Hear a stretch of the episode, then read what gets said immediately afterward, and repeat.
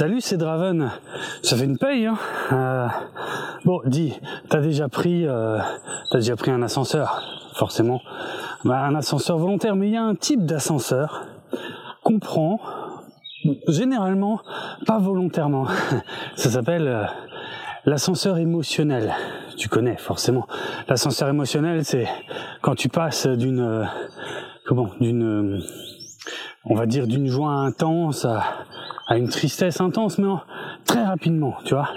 Euh, vraiment, sur un laps de temps super court. Ouais, bref, tu sais ce que c'est. Eh ben, tiens, j'ai un, vieux souvenir euh, d'un truc quand j'étais gamin, j'étais hyper branché euh, jeux vidéo. J'étais à fond euh, sur euh, Super Nintendo, Game Boy, qui étaient mes, mes premières consoles. Et euh, il y avait rien que je trouvais plus génial que de découvrir un nouveau jeu. Et euh, à un moment, si tu veux, je commençais à, à devenir pas trop mauvais, à, à finir les jeux, parce que c'était ça en fait, la nouveauté au début, quand tu découvres les jeux vidéo quand t'es petit, tu joues, et puis au bout d'un moment, euh, tu finis les jeux, c'est une autre étape.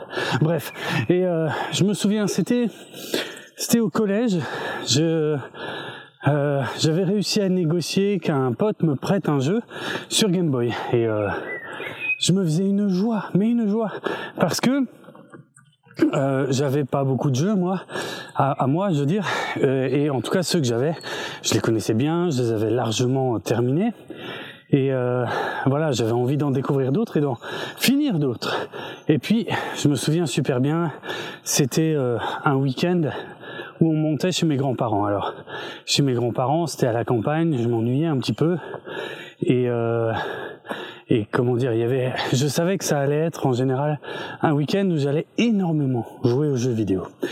Et, et donc j'avais négocié, j'étais super content parce que je m'étais dit, waouh, je vais, on va me prêter un jeu, je vais y jouer tout le week-end, je n'aurai que ça à faire et euh, ça va être génial parce que en plus c'était un jeu euh, dont tout le monde parlait à l'époque dans les magazines et tout c'était euh, une grande nouveauté c'était ce jeu s'appelait euh, Kirby's Dream Land c'était je sais pas si tu connais mais c'était le premier jeu qui a fait apparaître le personnage de Kirby euh, par Nintendo, qui est super connu maintenant. C'était le tout premier jeu, c'était en 92.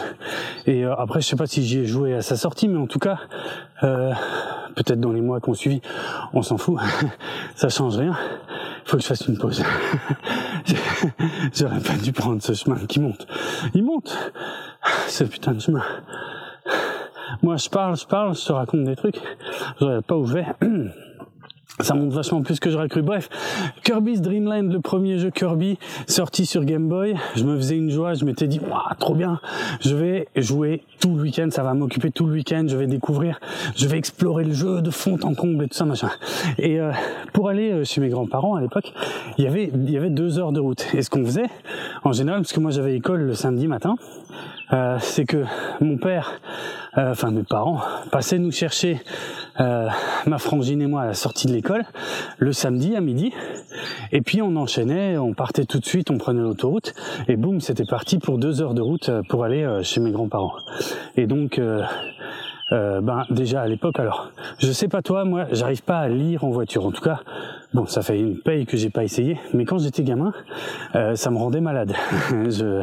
et pourtant ça va tu vois je suis pas trop malade en voiture mais lire en voiture ça marchait pas.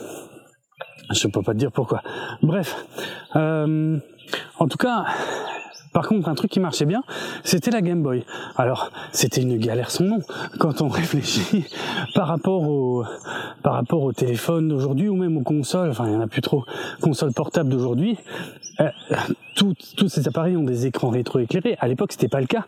La Game Boy, c'était pas un écran rééclairé, rétroéclairé. C'était un cauchemar de jouer à la Game Boy en voiture parce que ben ça dépendait en fait de la façon dont le soleil euh, tapait. Si t'étais du mauvais côté, bah tu voyais euh, pas bien. Si t'étais, si t'avais trop de soleil, ça réfléchissait sur l'écran, tu voyais pas forcément bien non plus.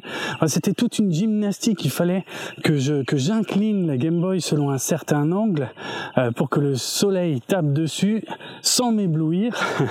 enfin, c'était une galère sans nom. mais mais j'adorais. Par contre, j'y passais des heures. Et moi, je, enfin le, la route, les deux heures de route, je les voyais pas passer. Donc euh, voilà. Je me faisais une joie et j'étais tellement pressé parce que le, euh, mon camarade de classe qui m'a prêté le jeu, il me l'a donné là le samedi matin, tu vois, je l'avais pas avant. Euh, donc euh, euh j'avais, euh, je sais plus, j'avais, je pense, demandé à mes parents de de, de, de, de, tenir la Game Boy prête, on va dire. Oui, je dis la Game Boy. J'ai toujours trouvé ça bizarre qu'on dise le, mais après tout, c'est vrai que boy, ça veut dire garçon. Bref, on s'en fout. Honnêtement, je pense pas qu'il y en a un qui soit juste et un qui soit faux. Aucune importance. donc donc la Game Boy, voilà, euh, moi j'avais le jeu dans ma poche, les parents arrivent, ils me cherchent en voiture, euh, je monte dans la voiture, je demande la Game Boy, la Game Boy, parce que je veux tout de suite tester le jeu, je me dis allez, je vais un petit peu voir à quoi il ressemble, euh, et puis je pourrais, je pourrais passer après, de toute façon après la route, je pourrais passer le reste du week-end dessus. Et, et deux heures de route, hein, je rappelle, deux heures de route pour aller chez mes grands-parents. Et la patatras, mais vraiment la catastrophe. Euh, le premier jeu Kirby, je le finis entièrement en une heure.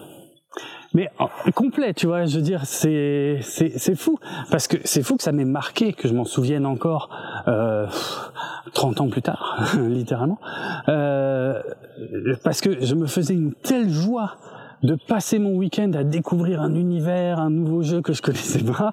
Et le machin, je l'ai torché à 100% dans la voiture en moitié du temps que euh, qu'il fallait pour aller euh, chez mes grands-parents.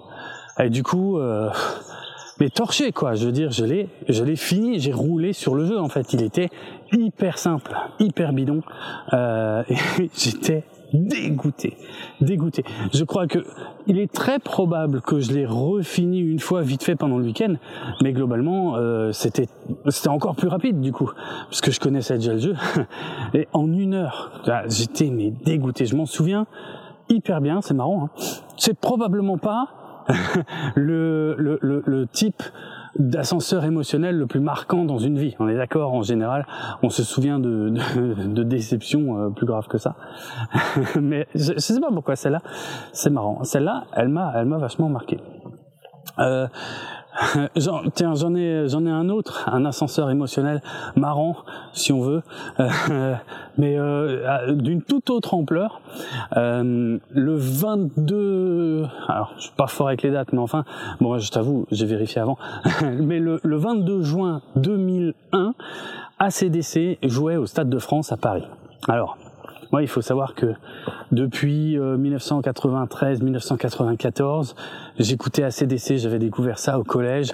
J'étais fou d'ACDC, puis on se prêtait la cassette vidéo du concert de Donington, euh, c'était euh, un des trucs les plus incroyables que j'avais vu. Enfin, c'était un concert gigantesque. Je savais même pas qu'il existait des concerts comme ça. Euh, j'ai découvert tous les classiques d'ACDC euh, grâce à, à l'album live aussi, qui est sorti en même temps et qui reprend la, la plupart des morceaux qu'il y a sur la sur la VHS. Et Bref, ACDC, c'était un truc mythique pour moi. Et euh, il se trouve, bon là, à l'époque, j'étais étudiant à Strasbourg et tout ça, machin. Et euh, j'avais déjà eu la chance de voir ACDC une fois une fois avant ce 22 juin 2001, euh, neuf mois avant précisément, ils étaient passés euh, au Galaxy d'Amnéville, donc en octobre 2020, euh, si ma mémoire est bonne. Donc là, c'est la première fois que j'ai vu ACDC, c'était là. Et avec mon pote de l'époque, mon pote métalleux de de mes, bah je t'ai déjà parlé de lui, hein, c'est comment je l'ai appelé? Probablement Renault. Euh, j'ai dû l'appeler Renault. Euh, euh, tu sais, je t'avais déjà raconté la nuit incroyable, ma, toute première nuit à Strasbourg, où euh, j'avais, euh, il m'avait passé les clés de sa bagnole parce qu'il était totalement bourré, et où j'ai mis des heures pour retrouver la route pour pour retourner chez lui. Donc voilà, ça c'était mon pote métalleux de Strasbourg. Et on avait les mêmes. Alors lui, il avait déjà vu ACDC une fois avant, mais on avait un peu les mêmes délires. On s'était vite retrouvés. On avait les mêmes films cultes, Wayne's World entre autres.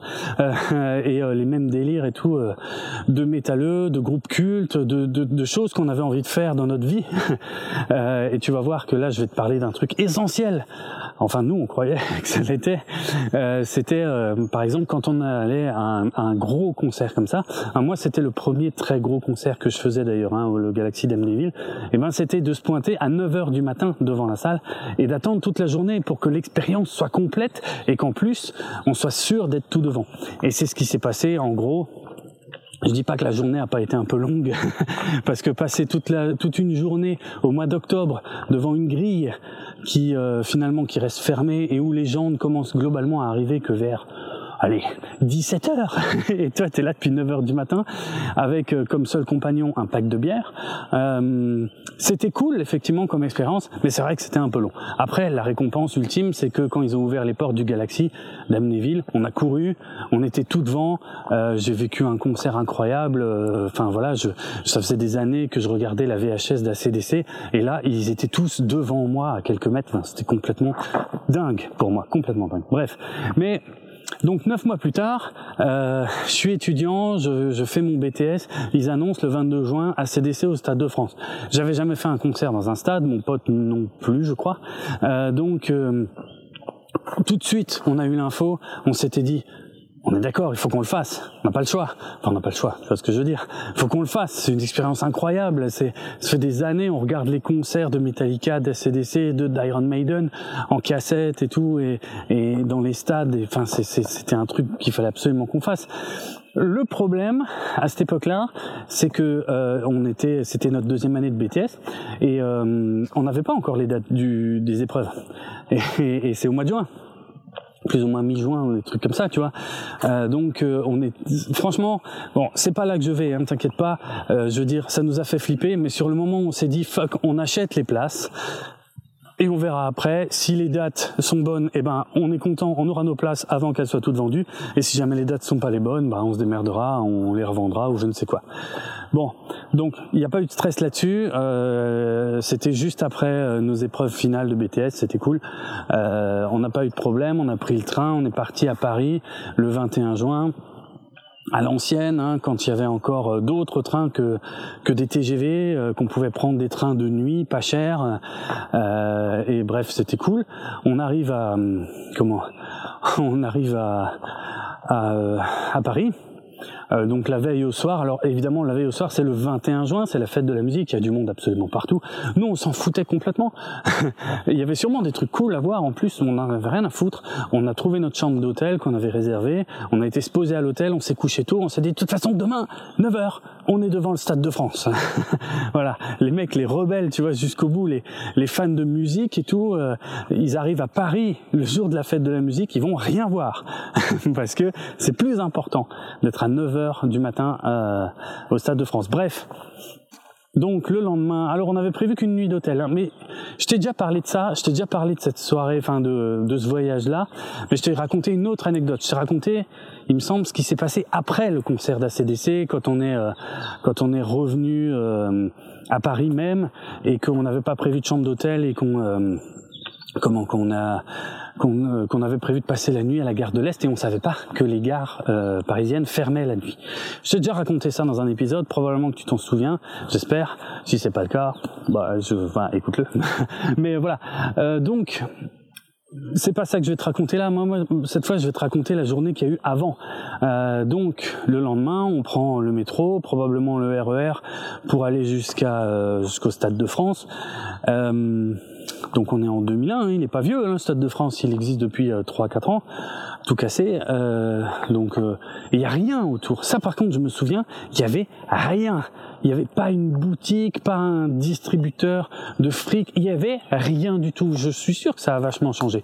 Mais euh, on était un petit peu à l'arrache et comme on avait prévu, ben des bières et je crois pas grand chose à bouffer les euh, les mecs cons. Non, si peut-être un sandwich, mais euh, pour toute la journée quoi. tu vois genre bref, on se pointe à 9h du matin et là par contre un peu la douche froide à la con, c'est là qu'on arrive à l'ascenseur émotionnel et pourtant c'est pas c'est pas celui-là le principal que je vais te raconter, mais on arrive à l'ascenseur émotionnel, euh, on se rend compte, mon pote et moi, que en fait, bah, le Stade de France c'est énorme, il y a plein d'entrées différentes, et lui et moi, on n'est pas à la même. Et là, j'étais deg. Là, j'étais deg parce qu'on doit passer toute la journée là, il est 9h du matin, il y a personne. et en fait, bah, on s'est dit merde, on fait quoi? Alors, on est peut-être resté une heure ensemble, et puis euh, il y a d'autres tarés comme nous qui ont commencé à arriver, on pas se mentir. Hein euh, et euh, et comment dire euh, Et là, on a, on a commencé à se dire merde. Bon ben là, il faut qu'on aille se placer chacun devant notre, devant notre entrée parce que t'imagines la taille du stade de France. On peut pas euh, se permettre euh, comment dire, de pas, si on, s'est pointé à cette heure-là, c'est pour être tout devant, quoi. Tu vois, ce serait con. Donc voilà. Donc vers euh, peut-être 10 heures du matin, on se sépare, chacun va devant son entrée.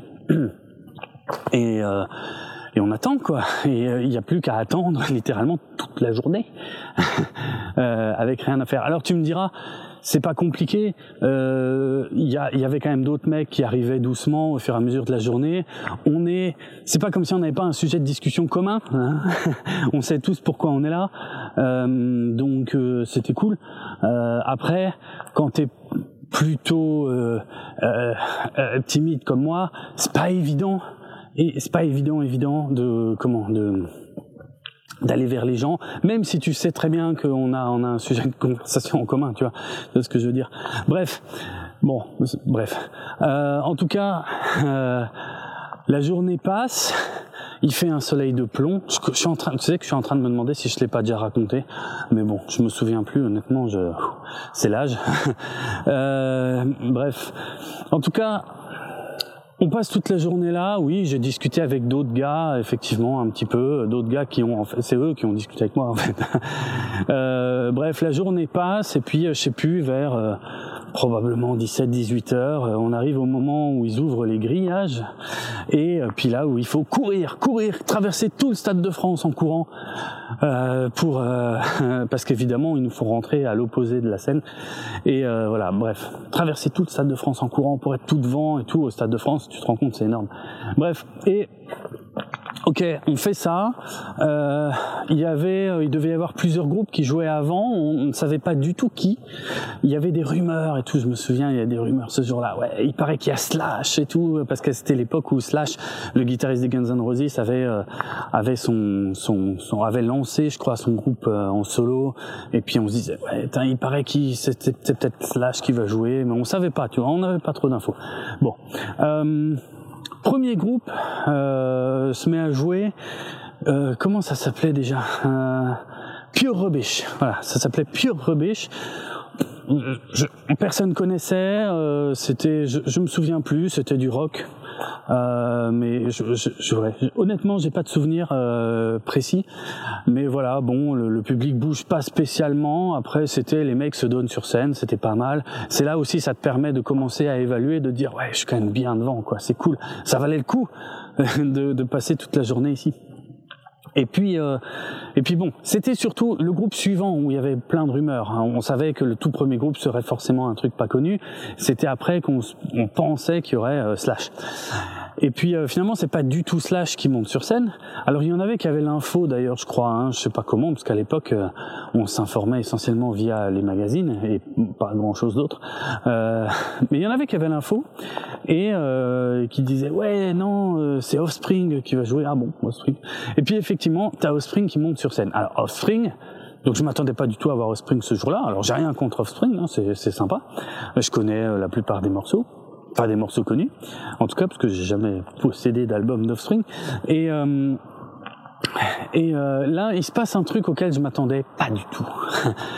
Euh, c'est que tout le monde connaît les morceaux, ok? Bon, c'est pas grave, hein, c'est normal, c'est même cool, tu vois? Ça fait plaisir, c'est ça chauffe l'ambiance avant le concert d'ACDC. Et euh, donc tout le monde connaît les morceaux forcément.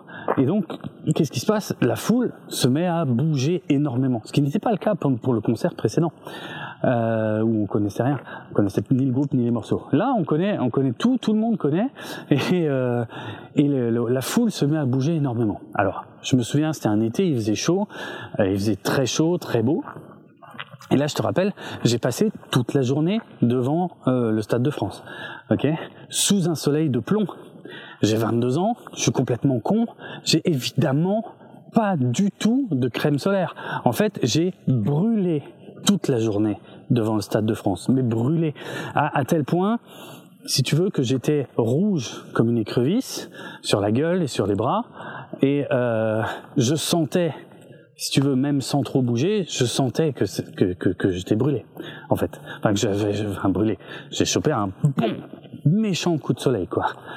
Euh, du coup, euh, bah, quand la foule se met à bouger à mort. pendant que The Offspring joue, dès le premier morceau, si tu veux, bah, tous les mecs qui sont autour de toi, d'un coup, ils se collent à toi, involontairement évidemment. Comment tu veux résister à un mouvement de foule, quoi Et, et si tu veux, moi, j'ai leur euh, j'ai leurs épaules qui frottent contre les miennes. Les miennes sont brûlées. Et là, je souffre le martyr. Je souffre le martyr pendant euh, un morceau ou deux. Et euh, je crois que pendant le premier morceau, je me disais, ça va, ça va s'arrêter. Tu vois, les gens vont se calmer. Là, c'est l'euphorie du premier morceau. Et je, franchement, j'écoutais même pas ce qui se passait. Je regardais pas et j'écoutais pas ce qui se passait sur scène. Tellement ça me faisait un mal de chien, en fait, que juste le, fait qu'on me touche euh, comme ça. Donc, euh, tiens, un avion. Pas vu venir ça. Euh, donc, euh, ça fait, un bruit, ça fait un sacré bruit. Donc, impressionnant. Le pire, c'est que je le vois même pas. On s'en fout. Euh, donc, euh, je souffre le martyr pendant tout le premier morceau. Vraiment, t'imagines, t'as un coup de soleil de fou et on vient te frotter dessus euh, super fort, tu vois. Et tu peux pas contrôler cette force. Ça fait un mal de chien, vraiment hallucinant. Du coup, je me dis pendant le deuxième morceau, c'est bon, ça va peut-être se tasser un peu, ça va se calmer. Je suis tout devant au Stade de France. Hein. Donc je suis très naïf, comme avec la, crème solaire. Évidemment, ça se calme pas du tout. Et franchement, c'est horrible, horrible, horrible. Ah oui, je t'ai pas dit, parce que tu dois te demander mon pote, il était où? Bah, il était, il était à quelques, ah, il, il, devait être à une dizaine de mètres de moi, quoi. Mais à une dizaine de mètres, dans la foule bondée comme ça, du, du, de tout devant la scène du Stade de France, euh, c'était chaud, quoi. C'était chaud pour se rejoindre. Je veux dire, on était que des mecs gonflés à bloc euh, pour être tout devant à ACDC. Euh, bon, on s'est dit, tant pis, c'est bon, on est, on se voyait. Euh, mais euh, voilà, c'est ça ira, tu vois, ça ira pour le concert.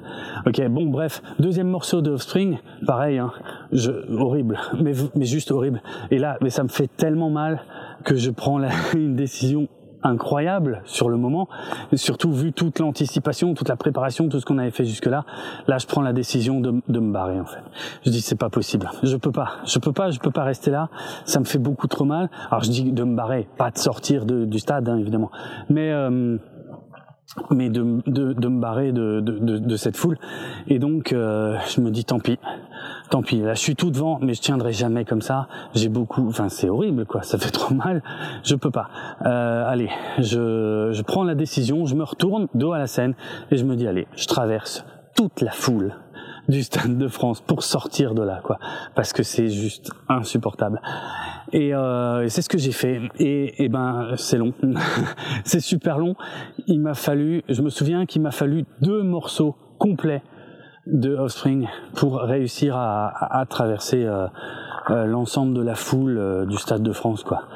Euh, alors qu'il n'allait pas jusqu'à l'autre bout en fait. Hein. Je pense qu'il y, y avait, surtout la, la, grosse moitié du Stade de France qui était pleine. De toute façon, il y avait encore du, du, du monde qui arrivait euh, largement. Mais, mais, bref, voilà. Et, et, honnêtement, une fois que je me retrouve comme ça, euh, euh comment euh, de, de, de, de l'autre côté du Stade de France, là où il y a vraiment plus personne, enfin plus personne, là où c'est hyper clairsemé plutôt. Il n'y a pas plus personne, il y a un monde fou.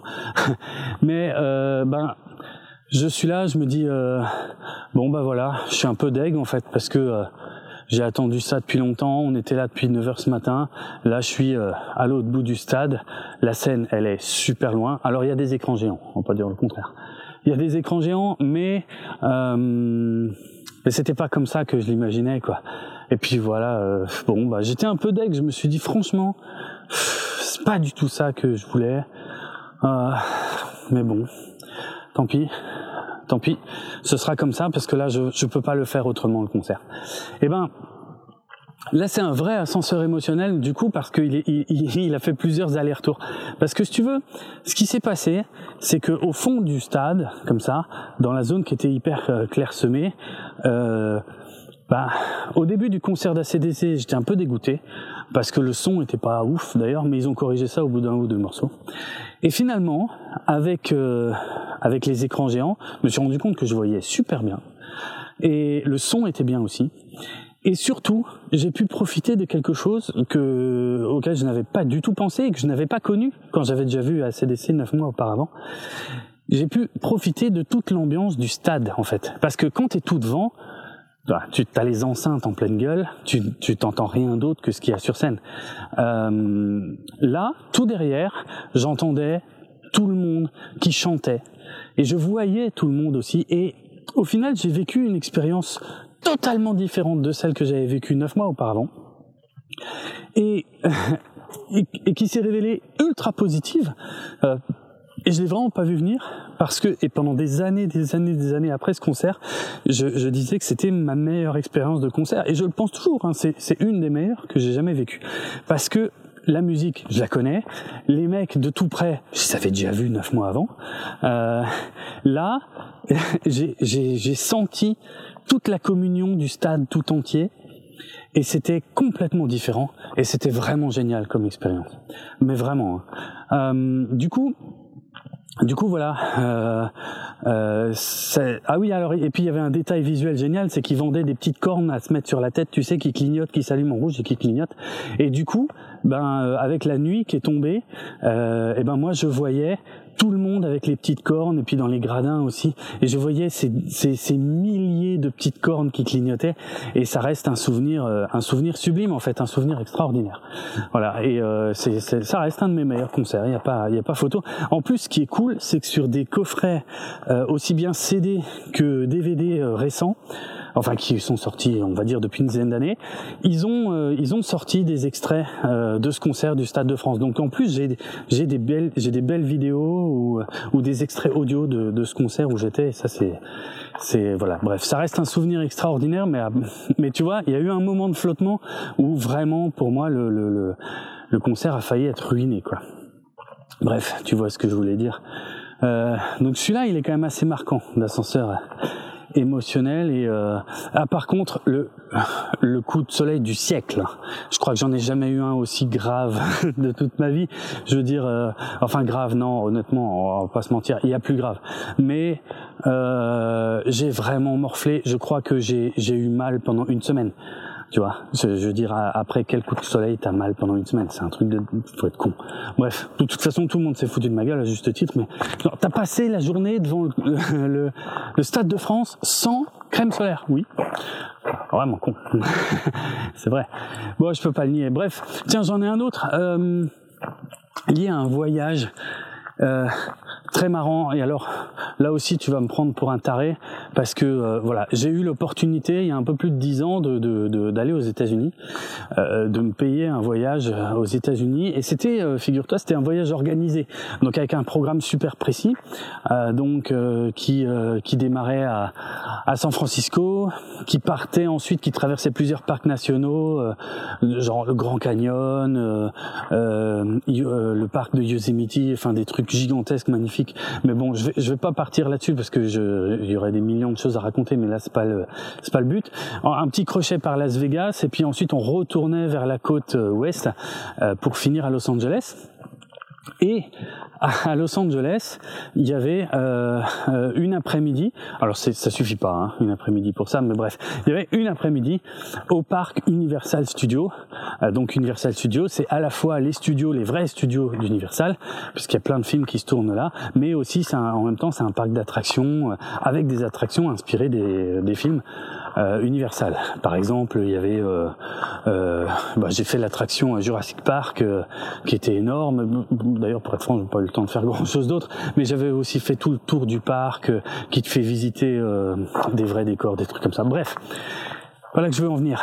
C'est que des mois avant, parce que ce, ce, ce, voyage il a été planifié vachement longtemps à l'avance, des mois avant ce voyage, quand je prends la décision, enfin non, même pas quand, quand je prends la décision, quand on me propose ce voyage, que je commence à faire mes calculs, que je me dis ah ouais, mais j'ai les moyens, j'ai les moyens, je peux me libérer à cette période, c'est un voyage de 10 jours, hein. euh, ça va le faire.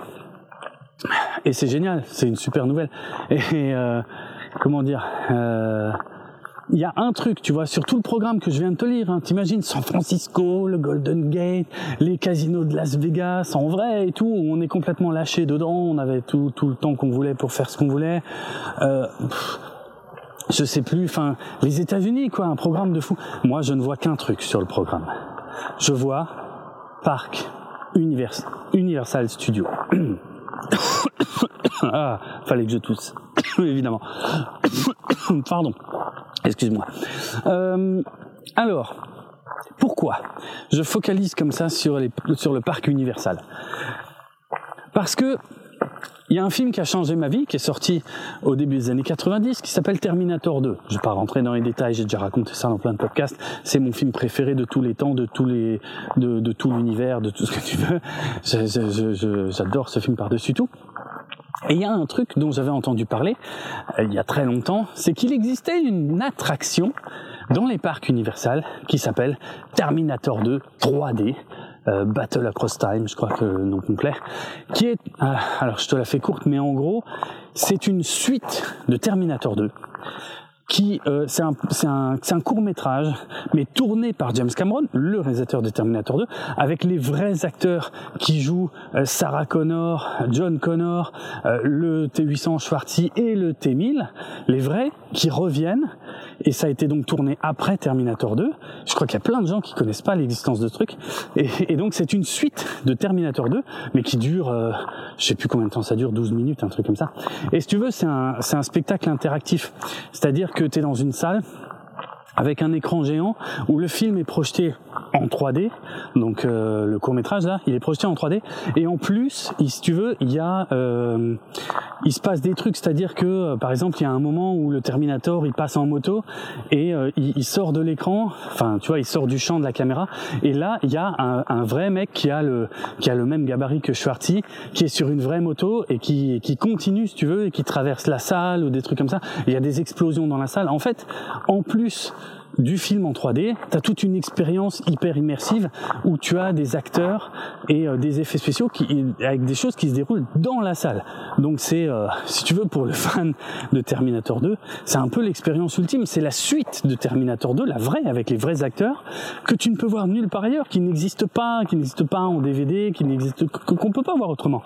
Euh, et voilà. Et, et donc c'est là, tu vas, tu vas me prendre pour un taré, mais donc, quand on me propose ce voyage, je vois Parc Universal et je me dis, oh, je vais enfin pouvoir voir l'attraction Terminator 2 3D. C'est le truc. Vraiment, c'est pour moi, c'est le point culminant du voyage. Je rappelle, j'ai vu le Grand Canyon. enfin, je, je, enfin, là, je l'ai pas encore vu à ce moment-là, mais je, suis censé voir le Grand Canyon, des trucs comme ça. Hein. Bref, Terminator 2 3D. Ok? Des mois d'attente, d'anticipation, de on va voir ci, on va voir ça, euh, on va faire ci, on va faire ça, ça va être génial, ça va être un super beau voyage, patati patata. euh, et puis le voyage a lieu, et donc la visite de Los Angeles, c'est c'est littéralement le dernier jour le dernier jour du voyage. Donc avec euh, euh, donc la dernière la dernière après-midi aux États-Unis, c'est l'après-midi au euh, parc Universal.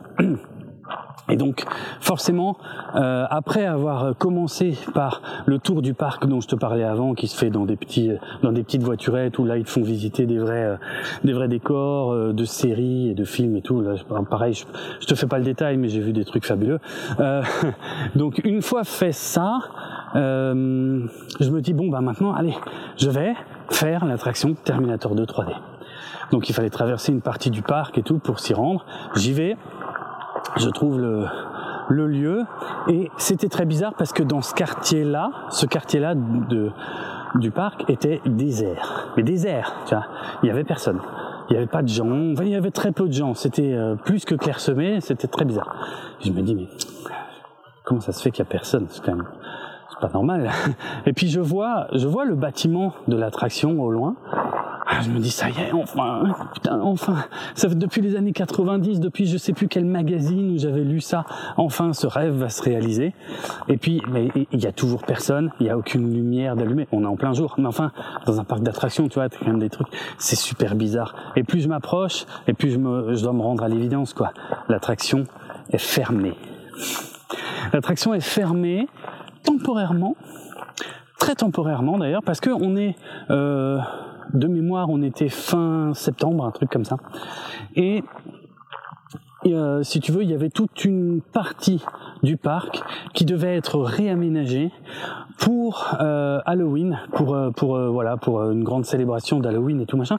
Et a priori, si j'ai bien compris, je suis pas sûr, mais il me semble que c'était ça, c'était qu'ils utilisaient la salle qui servait pour Terminator 2 3D pour un, un spectacle d'Halloween probablement ou un truc comme ça. Et donc du coup, un mois avant, l'attraction est fermée parce qu'il faut il faut la réaménager temporairement. Hein. Mais c'est ça qui est horrible en fait, temporairement. Tu te rends compte? J'ai traversé la moitié du monde. ça fait une dizaine d'années que je veux voir la suite, la vraie suite officielle de Terminator 2. Et le truc, l'attraction est fermée pendant un mois. Et c'est ce mois-là que j'y suis. C'était, tu, tu peux pas t'imaginer la déception que c'était. Tu peux pas t'imaginer. Euh, Ouais, je sais pas, voilà, je je j'ai pas grand chose d'autre à dire sur cette histoire, mais euh, c'est ça en fait. Euh, et puis alors non seulement, bon, elle a été fermée temporairement, alors dans ces moments-là, tu essaies de te rassurer, tu dis bon bah je reviendrai un jour. bon bah je, oui, bon je suis toujours pas retourné. Après ça veut pas dire j'y retournerai jamais, mais de toute façon, L'attraction, elle a fermé entre temps, elle n'existe plus. Euh, voilà. Donc euh, bon après il y a plusieurs parcs Universal, hein. il y en avait un à Los Angeles, un à Orlando. L'attraction était dans les deux, les deux ont fermé. Les deux attractions ont fermé, hein, pas les parcs. Et euh, par contre il y a encore une chance de voir ça au parc Universal euh, au Japon, je crois, à Tokyo, probablement à Tokyo. Bref, bon, bah, je sais pas quand j'irai. à mon avis, euh, l'attraction euh, fermera d'ici là. mais voilà. Ouais, je sais, c'est pas le truc, c'est pas l'histoire la plus ouf. Il y a que moi qui peut être touché par une connerie pareille. En tout cas, ça m'a, j'étais dégoûté. Je te jure que c'est littéralement quand on m'a donné le programme, on m'a dit tiens, regarde, on pourrait aller faire ce voyage aux États-Unis, ce serait cool. Première chose que j'ai vue, c'était parc Universal. J'ai foncé sur un ordinateur pour vérifier si l'attraction Terminator 2 3D était bien présente au parc Universal de Los Angeles. C'était le cas et pour moi c'était voilà, c'était le truc principal. Bref, allez, je vais arrêter avec ça. De toute façon, je pense pas que ça va parler à grand monde. Tiens, j'en ai une dernière assez récente. Assez récente. Imagine, tu cherches du taf. Euh, donc tu cherches du taf, tu envoies euh, des candidatures, des lettres de motivation, des CV, des machins, et puis tu tombes sur une annonce pour un euh, comment une, collectivité locale, c'est comme ça qu'on appelle ça, une collectivité locale, euh, euh, un pôle territorial. Je vais pas rentrer dans les détails, mais une voilà un truc, euh, une administration publique locale. Bon. Qui colle, hein, qui colle, euh, enfin je veux dire ce qui est demandé colle avec mon expérience, ma formation, tout ça. Ah, je me dis tiens, ah, ça peut être sympa, c'est un peu différent des autres trucs auxquels je postule, donc ça peut être, ça peut être cool. Alors déjà premier truc, euh, pas moyen de postuler en ligne. Ah, c'est quand même pas courant à notre époque. Ok, bon, il faut envoyer une lettre, une lettre à l'ancienne avec un timbre et tout le bordel admettons.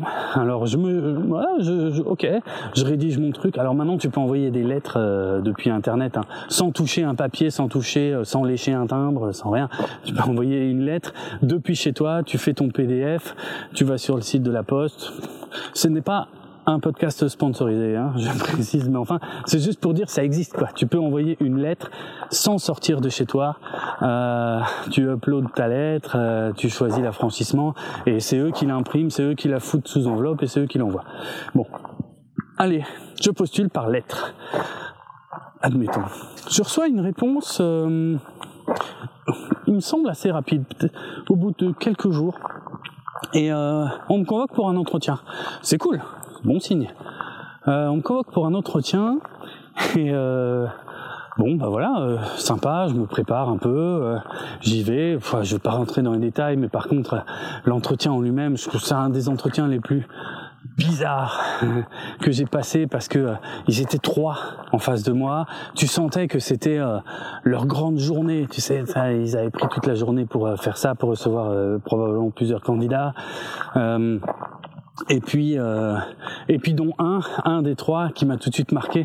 Tu sens que le mec, il aime jouer au chef. Tu vois, il aime te faire comprendre qu'il est le chef, qu'il est en position de supériorité par rapport à toi. Ouais, c'est bien. Ok, bon. Après, c'est un jeu, hein, euh, un entretien d'embauche. Pourquoi pas Moi, je, ça va. Ah, ça, ça fait partie des trucs avec lesquels je suis à l'aise.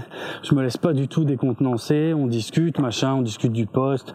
Je pose des questions. Ça se passe super bien, honnêtement. Euh, et puis euh, voilà, euh, ça se passe super bien. Et ils me disent, on vous tient au courant super rapidement et tout ça, machin.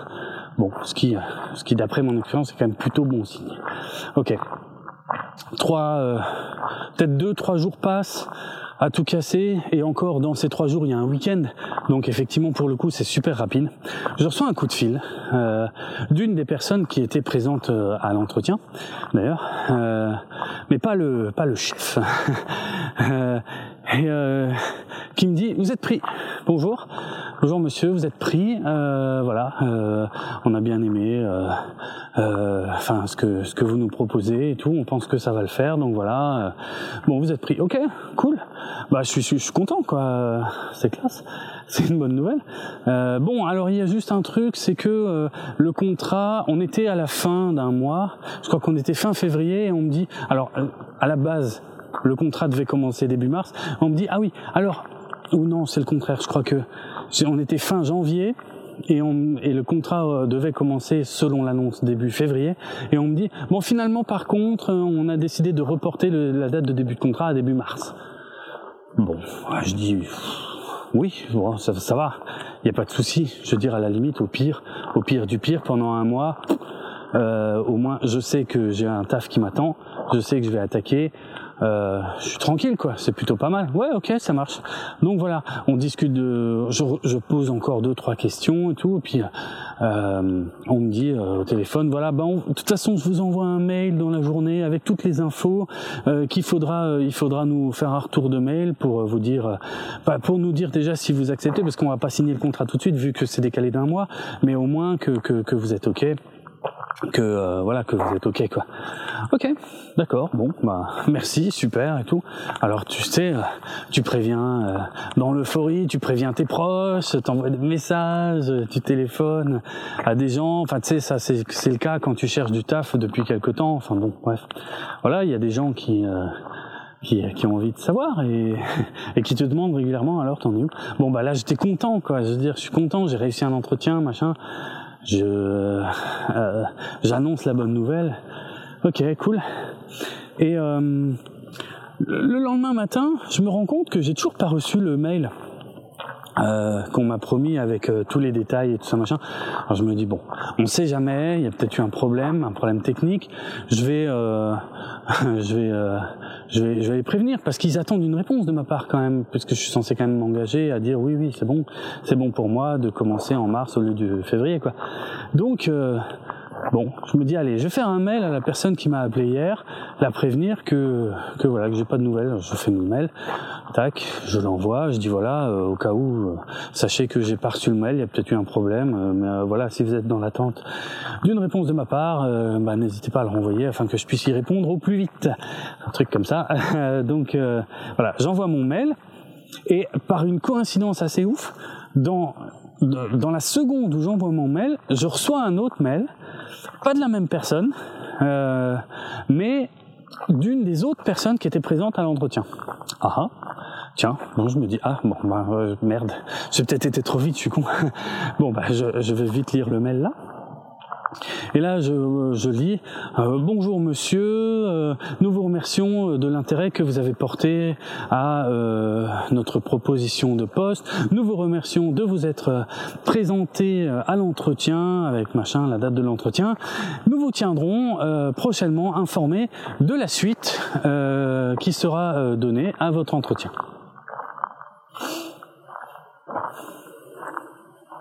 Là, je réfléchis, je me dis attends.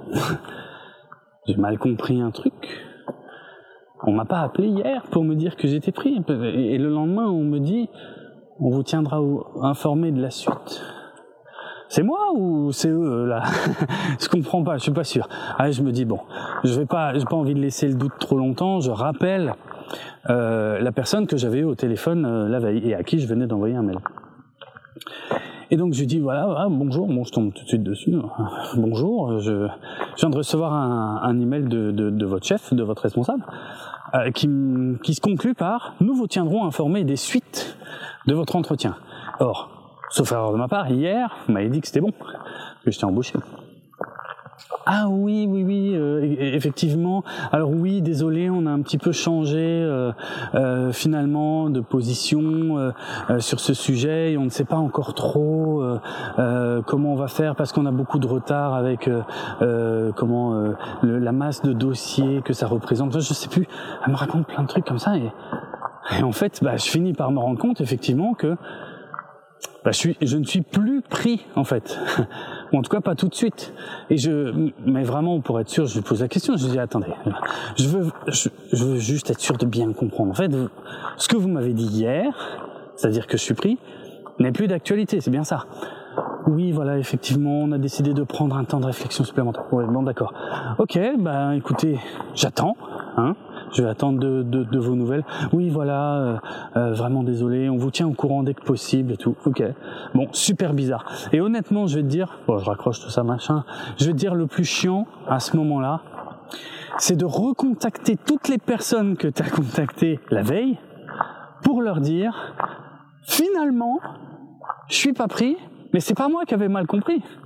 C'est juste que euh, ils ont décidé de, de, de, réfléchir un peu plus. Mais j'en sais pas plus parce que forcément on va me demander ah bon mais pourquoi? Comment c'est possible? Est-ce qu'on fait ça? Alors effectivement c'est un peu là que j'allais. J'ai envie de dire j'ai pas l'impression que ce soit normal hein, comme façon de faire. Euh, je veux dire c'est quand même des gens qui ont posté une annonce à laquelle moi et probablement d'autres personnes avons pris le temps de répondre par courrier postal. euh, puis on a été euh, convoqué à des entretiens, vu que visiblement se sont déroulés sur toute la journée. Et, euh, et puis quelques jours plus tard, je suis le, grand gagnant, on va dire ça comme ça. On m'appelle, on me dit ah, félicitations et tout, on a envie de travailler avec vous, ok super. Et le lendemain, ah finalement, on va réfléchir encore un peu. Comment ça, vous avez réfléchi encore un peu euh, Ok, super bizarre. Honnêtement, je te, je te promets, le truc le plus désagréable là-dedans, c'était d'annoncer ça à toutes les personnes avec qui, à qui j'avais dit le contraire la veille, quoi. C'est un peu le feeling. Après, j'étais déçu, mais eh, on va pas se mentir, c'était pas non plus le boulot de ma vie, hein. euh, c'était pas, c'était pas franchement un boulot passion, mais enfin, c'était un, c'était quand même une mission euh, qui, qui pouvait être intéressante. Mais voilà. Bref. Mais euh, ouais. Euh, et, mais surtout, t'as pas de réponse en fait, parce que c'est pas non qu'on te dit, c'est attendez encore un peu. Ah bon, ok. Euh, bon, je vais pas y aller par quatre chemins. Euh, au bout d'un mois, sans nouvelles, un mois, hein. ouais ouais, un mois. Euh, je me dis allez, j'appelle. Euh, je suis déjà quand même bien patient. Euh, j'appelle je vais pas appeler la personne que j'ai déjà eue au téléphone qui avait l'air quand même vachement gênée et qui est probablement pas la décisionnaire. Euh, je vais appeler le directeur hein, directement. Donc j'appelle le directeur, je l'ai, je tombe dessus tout de suite et, euh, et euh, qui me qui me dit euh, ah oui, euh, oui, oui, euh, effectivement, euh, on ne vous a pas oublié, vous, vous faites bien d'appeler. Euh, oui, d'ailleurs, c'est tout à votre honneur de, de, de, reprendre contact avec nous pour, euh, pour essayer d'en savoir plus, effectivement, mais pour être tout à fait transparent avec vous, nous n'avons toujours pas pris de décision et voilà, nous allons, enfin, nous continuons d'évaluer les possibilités, car pour, pour, pour tout vous dire, eh bien, nous euh, euh, nous envisageons de, de, faire appel à un cabinet, un cabinet de conseil, et donc du coup nous avons reçu les offres du cabinet de conseil, et si nous faisons appel à eux, eh bien nous n'embaucherons pas. Euh, donc là dans ma tête je me dis mais tout ça là, tout ce bordel là, n'auriez pas dû le faire avant de poster une annonce. euh, c'est quand même un peu étrange comme démarche, non? Bon, mais qui suis-je moi hein? Je ne fais pas partie de cette administration. Qui suis-je pour savoir comment il fonctionne? Donc euh, bon, bah, qu'est-ce que tu veux que je lui dise à ce moment-là? Je dis bon, bah. D'accord. Euh, oui, mais vraiment, euh, vous inquiétez pas, on, vous tient au courant euh, dès que dès que possible et tout machin. Bon, bref. Euh, voilà, ce jour-là, ça s'est terminé là-dessus, donc j'en savais pas plus. C'est devenu un peu un sketch, hein. et et puis, enfin, autour de moi, tu vois, les gens me disaient, au fait, t'as des nouvelles? Non, non, toujours pas. et, et, et au final, deux mois après l'entretien initial, là, j'ai reçu un courrier. Bizarrement, il n'y a plus personne qui a eu le courage de m'appeler. Hein, mon téléphone avant. Mais euh, voilà, deux mois après, je reçois un courrier pour me dire nous avons, enfin, nous sommes désolés de vous dire que nous avons décidé de ne pas retenir votre candidature malgré euh, les grandes qualités euh, euh dont vous faites preuve et la grandeur d'âme et je ne sais quoi. non, je déconne, j'exagère, mais en gros, t'as compris quoi. Le la nature du courrier. Deux mois après m'avoir annoncé que j'étais pris. Surtout, tu vois, deux mois. Bon, je vais pas te mentir, entre temps, j'ai trouvé un autre taf. Hein. Et, honnêtement, je j'attendais qu'il m'appelle. Bon, on va pas se mentir, l'espoir était quand même très faible, mais j'attendais qu'il m'appelle, qu'il me rappelle pour me dire oui, alors c'est bon, on a réfléchi, vous êtes pris. Et je voulais avoir le plaisir de leur dire non, non, j'ai trouvé un autre taf. Merci. Donc euh, voilà. Euh, voilà, celle-là, elle est pas mal. Euh, c'est un peu euh, cette histoire-là qui, qui m'a un peu motivé à, raconter les autres aussi. Donc voilà. Euh, et eh ben, écoute, à part ça. Ah oui, il est toujours là, lui. Bon bah, bon bah voilà. Euh, eh ben, écoute, euh, espérons que que ça reprenne avec un rythme plus régulier. Hein Et puis, euh, je te dis à plus. De toute façon, je suis à peu près certain que ce sera mieux la prochaine fois. Ok? Allez, ciao